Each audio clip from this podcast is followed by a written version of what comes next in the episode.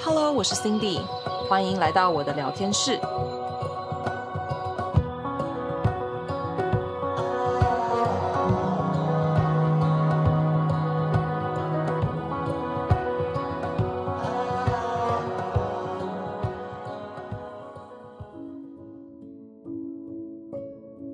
不知道还记不记得，在有一集的节目中，我讨论了曾之乔跟柯佳嬿他们的访谈节目。那在里面呢，主要是聊到他们关于做叶子的自信，不要去跟其他人做比较，而是非常有认识自己的角度来啊、喜欢自己，更爱自己，并且让自己的生命活出它应该有的光彩。在那一集的节目里面呢，后面我分享了几个学习如何更喜欢自己、更有自信的一些方式。那第一点呢，我就讲到了怎么样去和自己独处。今天呢，我就想要用这样子的一个分享来跟大家聊聊那个时候谈论到我自己驱车五个小时、三天两夜独自露营的一个小故事，以及那个时候怎么运用一个正念的小旅程啊、那来更认识自己，那也从中呢找到一个更好、更爱自己的方式。所以，首先就要先聊聊到为什么我想要单独去 camping 这样子的一个呃契机哦。其实，老实说，那个时候我是想要去疗伤了，就是失恋的疗伤。你们，you know，那。呃，原本那个计划是打算跟我的 X 一起在营地里面呃扎营，在户外走走啊，然后享受两人快乐跟大自然一起互动的时光。那因为分手了嘛，所以这个 trip 还是得自己去。于是呢，帐篷我也没有带，我就跟住在附近的朋友借了这个睡袋。租了车之后，我就自己从他住的地方、朋友住的地方开车开了五个小时，到了一个海边。那在那边呢，我就睡车上睡了三天两夜。最荒唐的事情是，他洗澡的时候是要投币式的才会有热水。于是呢，我那两三天我也没有洗澡，我就是冲个凉，或者是可能就是冲冲身体，但是我不会到洗头，因为其实那个时候在北美，呃，还蛮冷的，所以我也不太想要洗冷水澡，觉得呢，我这样一定会感冒。所以呢，我就过了三天两夜这种大家看似蛮颓废、蛮悲惨的生活。但是其实大家不知道的事情是，我从那之中学到了非常非常多感恩、感谢、爱，还有崭新生活的一个重新的希望哦。其实整体来讲，那段旅程是充满快乐。充满好的回忆的，可是在去的前面，这个会去的原因是蛮悲伤的。我自己租了车，那个时候我会一直听一些很难过的歌曲啊，在这个过程中，然后边开边想。为什么会走到今天这个样子呢？嗯，会有很多的不理解，然后会有很多的自责，也有很多的埋怨，很多很多的声音在我的心里面，然后就觉得它实在是挥之不去。但那个时候还在念书的时候的我，其实是没有什么时间去思考这些事情。其实我会很习惯的把自己的悲伤、把自己的不愉快，透过很忙碌的工作，或者是学习，或者是做其他的正事。来忘记。那当我越投入工作的时候呢，我就觉得我自己好像在麻痹我自己，我就不会去有心思想这些难过的事情。就让我有点想到我很喜欢的一个艺人杨静华，他拍的这个《败犬女王》。我觉得那个时候的我就有这样子的感觉。我觉得现在有时候我还是会不小心的回到那样子的模式。当我遇到一些比较困难的东西，或者是我不太想要去面对的东西的时候。我非必然会是在用逃走的方式，可能就是，嗯，也就是说，露营这个并不是我想要 get away，或者是逃离开我那时候的生活居住的环境，而是我会用很多很多的行程来填满自己，那我就不会感觉到那样子的空虚跟悲痛感。所以单独想要去 camping，是因为想要疗伤，想要走出这样子的不快乐。那另外也是给自己一点时间。去认真的去面对这些东西，因为毕竟在那里大家都不认识你。你想要待在车上，你想要自己去户外走走，或者是你自己一个人去呃海边喝咖啡、看看书，大家不会特别把眼光在意到你身上。即便他们看着你，他们也不知道你是谁。所以我想要大哭，我想要骂人，我想要歇斯底里，诶，都不会有人 care。所以呢，我就觉得这样太好了。那我就可以真的去勇敢的面对到我那个时候发生的所有的事情，然后把它这些思绪、这些结全部都打开来、解开来。所以对我来说，就是有点像是一种断舍离 （decluttering） 的感觉。那我觉得这是一个非常必要的大扫除哦。然后在那个时候，刚好也是我学期节末五六月的时候，所以我觉得是一个非常好的休息点，然后来重新整顿一下自己。那我在这三天两夜做了什么事情呢？当然就是没洗澡嘛，所以看起来有点邋遢。早上的时候也不用调闹钟，其实早上很自然而然会因为旁边有一起露营的人。那他们可能收帐篷啦，他们可能在外面野炊啊、吃早餐啊、嬉笑的声音啊等等的，他们的谈话声，或者是他们开门、关门、车门的那个声音，哎，我自己就会醒来了。还有另外一部分，就是因为天气实在是有够冷，晚上日夜温差非常的大，所以有时候你到早上的时候，真的就是忍不住会想要去上厕所，那你就会因为这个需要去上厕所的。嗯，需求你就会自动起来去去上厕所，那就被冷醒，也不会再想要躺回去车上睡觉了。对，这个就是睡睡袋的好处。一旦你出来了，你也很懒得再回去了。醒来之后呢，洗漱完毕之后，就是很简单的回去附近的镇上，那个地方其实没什么人哦，它是比较偏僻的地方，那就会去那边的一些小店喝喝咖啡，喝喝茶，很慢的享受我的早晨。那你就会发现，越慢的步调，你可以越用正念的方式。那个时候，其实我还没有接触到正念这两个字，所以我不知道什么叫做 mindfulness。但是莫名的，我已经在做这件事情了。我只是觉得，我可以把我的生活步调给慢下来，可以认真的去聆听到自己的声音。在这些过程中，我没有刻意的觉得。我需要去做这件事情，因为我还没有学习到这样子的知识跟这样子的练习模式，所以它是自然而然的，就是出现在我的生命中了。也不知道我自己在做的就是一些正念练习，慢慢的去听到自己的声音。首先，当然应该会是一种嗯很多复杂、很交交纵复杂的情绪，就是 everything mixed together。我不知道怎么去开始，我只知道非常的心烦意乱。但是我从脚步慢下来，喝茶的速度、喝咖啡的速度慢下来。我就开始觉得，诶，我可能听到了一些比较大声的声音。当然，它不会是一个，嗯，好像从开始到结束，每一个 chapter 每一个 chapter 的一一去打开，而是最亮、最大声的那个声音，它会先出现在你的眼前。我印象最深刻的事情就是听到了很多很多的为什么，怎么会这样子？为什么会走到今天这一步？我做了什么？很多很多的问题。就突然就是出现在了我的眼前，出现在我的脑海里面。我在慢慢的用自己的意志去回答这些问题，回答身体跟我的心思，他需要我去解释的这些问题。后来我就开始追溯到说，我和我前任之间相处的一些模式，我们聊过的东西，对于未来的一些规划，又或者是说，在哪些小细节里面，哪些是我想要的期待，我没有得到，又或者是他想要的期待，我并没有给到，我疏忽了。然后从慢慢这样子一点一滴的再去从模糊很很亮的一个一个曝光的感觉哦，这些 image 都是我觉得太反白太曝光，慢慢慢慢的更仔细的去看它，去聚焦去对焦，才发现哎，那些轮廓那些 detail 越来越清晰，所以一开始。我可能只是呆呆的坐在那边，看着外面风和日丽，然后喝着我的热茶、热咖啡，沉思在我的思绪里面。到后来，我就开始把它写在餐巾纸上面。那这些东西都是非常混乱的，并不是说它一定是一个有头有尾的一个故事或作文。但是我脑袋里面的问题，透过自己慢下来的脚步跟聆听自己的声音，去对焦、去去回忆，把这些问题的答案。把它写在纸上，这些呢，字句也不是一个很完整的句子。我记得那个时候可能就是一些零零散散的沟通、体谅、包容等等这种嗯很短的词句。再后来呢，呃，喝完我的咖啡之后，我就会起身开始去走我的步道。那在走步道的时候呢，呃，我会习惯听听大自然的声音，但是通常我不会把音乐放出来。如果我需要听音乐的时候，我是会戴耳机的。大部分的时间，其实我是会喜欢听自己踩在树叶，呃，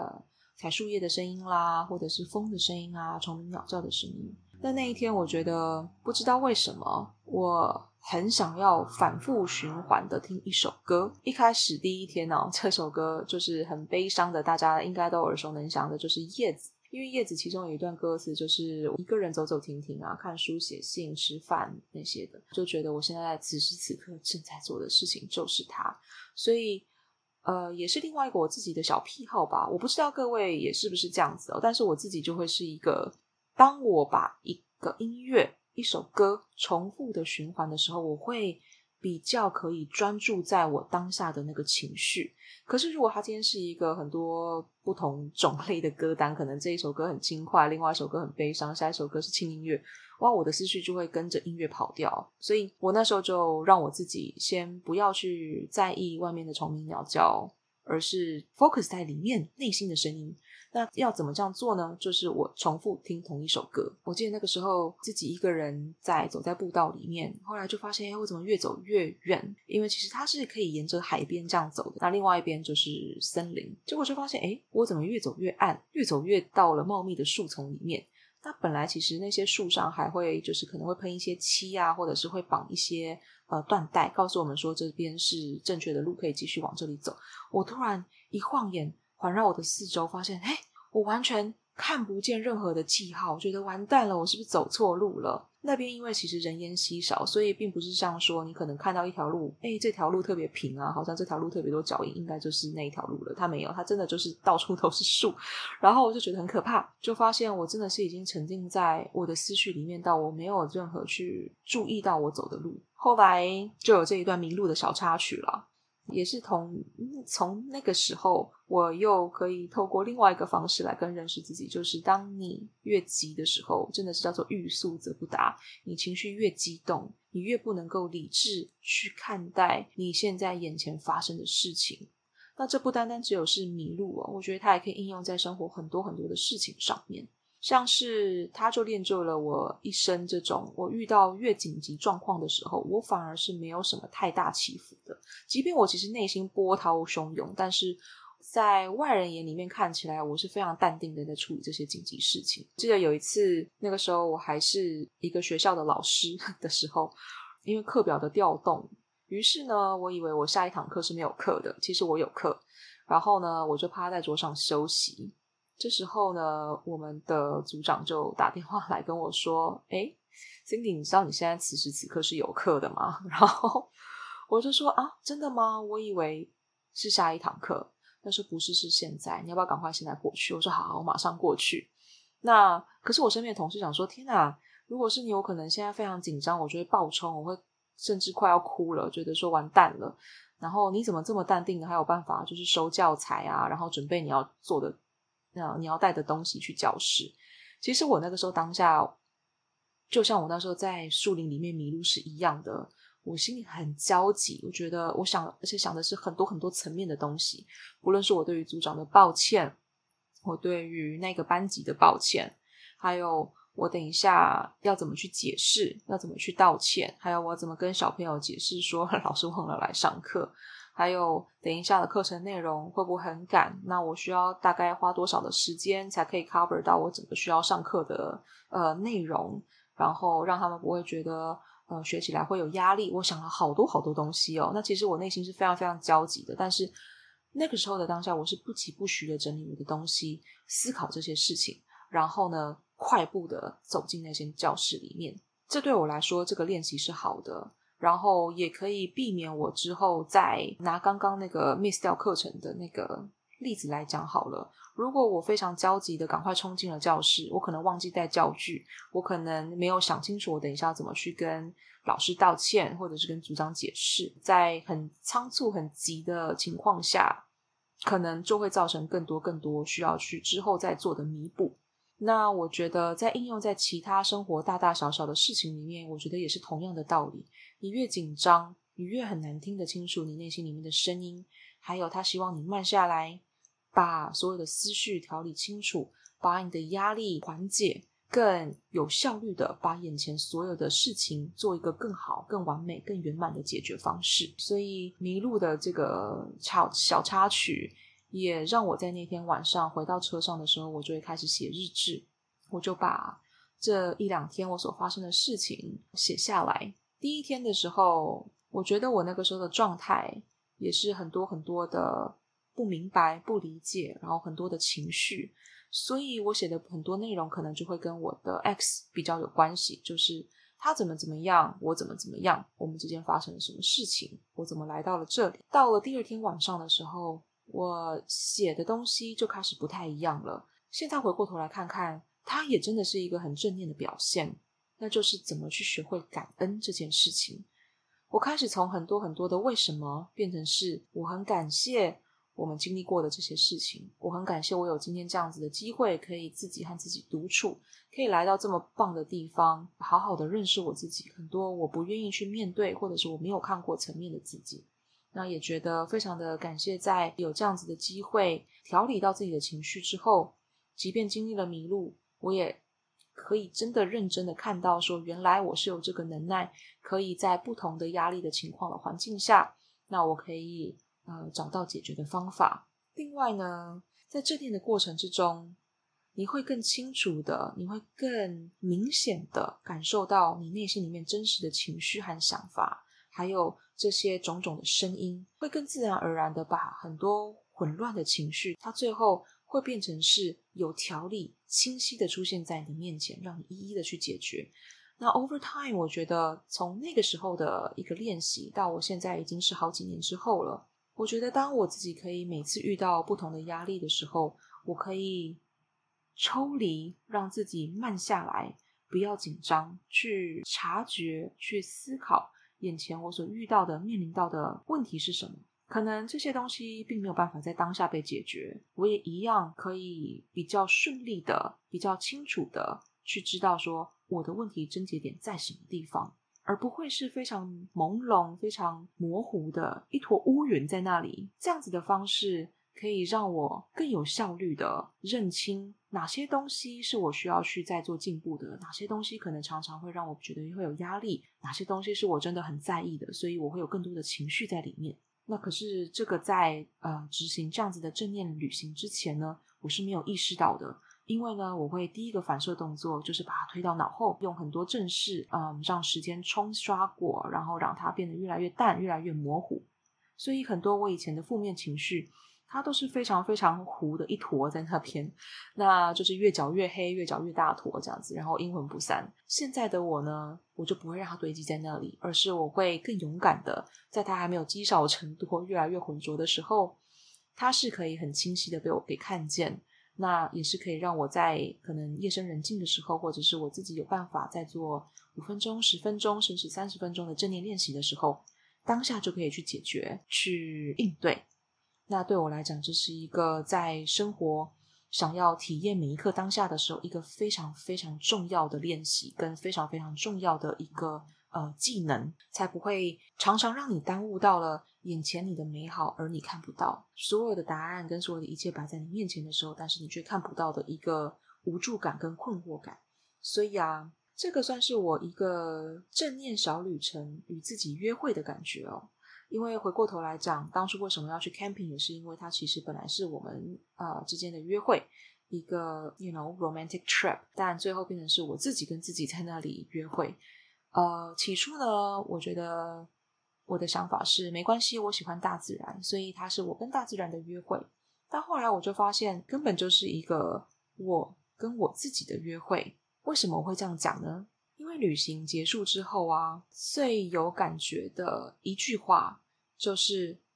我又是一个完整的人了，而且我一直都是一个很完整的人。我透过了认识我自己，体验到自己怎么去和自己相处，怎么和大自然相处，而把重心又可以回归到自己身上，那个感觉是一个非常轻松的感觉，把自己可以活得更好。而不是因为呢，你要因为别人、因为其他人而逼着自己要变得更好，这是一个非常非常不一样的境界。其实我一直都知道说，你要先把自己过得好，你要先懂得爱自己，才有真正的能力，嗯，去爱别人，你才有这个责任跟力气去珍惜到别人。前提是你要够爱你自己，你要够懂得保护好你自己，珍惜你自己。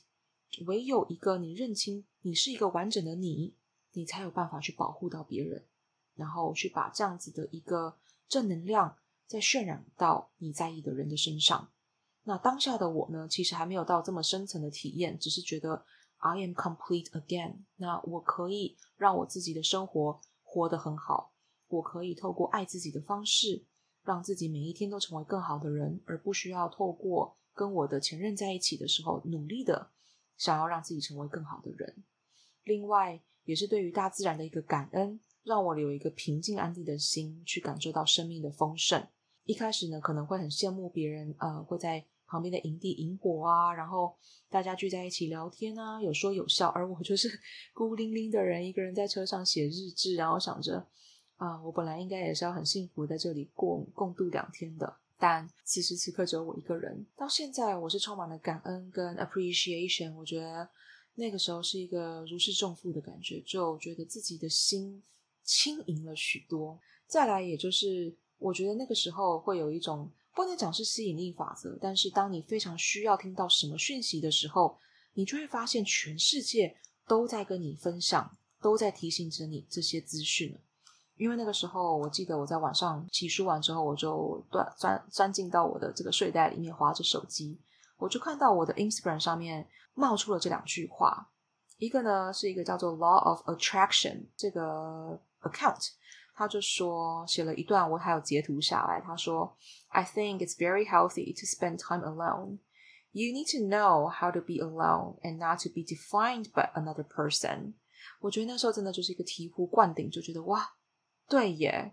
他就是在对着我说话，他的每一个字都是在告诉我。我现在此时此刻在做的事情是一个必要的而且健康的行为，需要给我自己找回我的自我价值。后来呢，我又看到了另外一条啊，他写的是说：“Ten years from now, make sure you can say that you chose the life and you didn't settle for it。”我觉得那个时候的我刚好就是一个刚毕业，然后学习刚结束又失恋，所以这两句话就是深深的烙在我的脑海里面。刚好那个时候，也就是回顾 IG，有时候他们会回顾说：“哦，你可能几年前有 PO 了一个这样子的动态啊，这样子的呃图片啊。”我就觉得，诶，对耶，那个时候的我其实是在一个疗愈跟认识自己的一个过程。只是对我来讲，那些记忆突然有点模糊到，我只记得它是好的，我只记得最后我回来的时候我是快乐的，然后很轻松，放下了很多事情。那也确实透过那个旅程之后。我在看待事情的角度，还有面对之后的，不管是任何的呃感情上啦，朋友之间的友情上啦，我都可以更理性的、更好的去面对。只是那个时候的我，并不觉得那一趟旅程可以达到一个这么好的效果。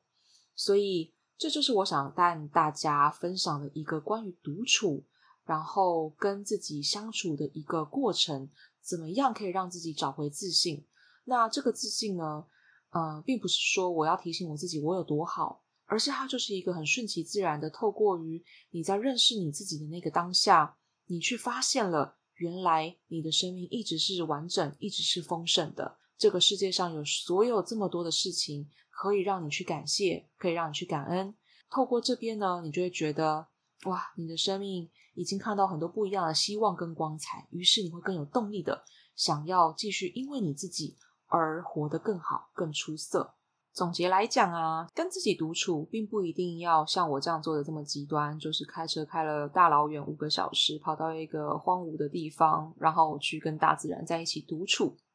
其实，即便你身边周遭是有人的，但是你也可以透过正念的练习，让自己还有跟自己的脑袋、跟自己的心灵去做对话。哪怕是你今天如果是在职场上，你在茶水间里面，你花了好好的五分钟。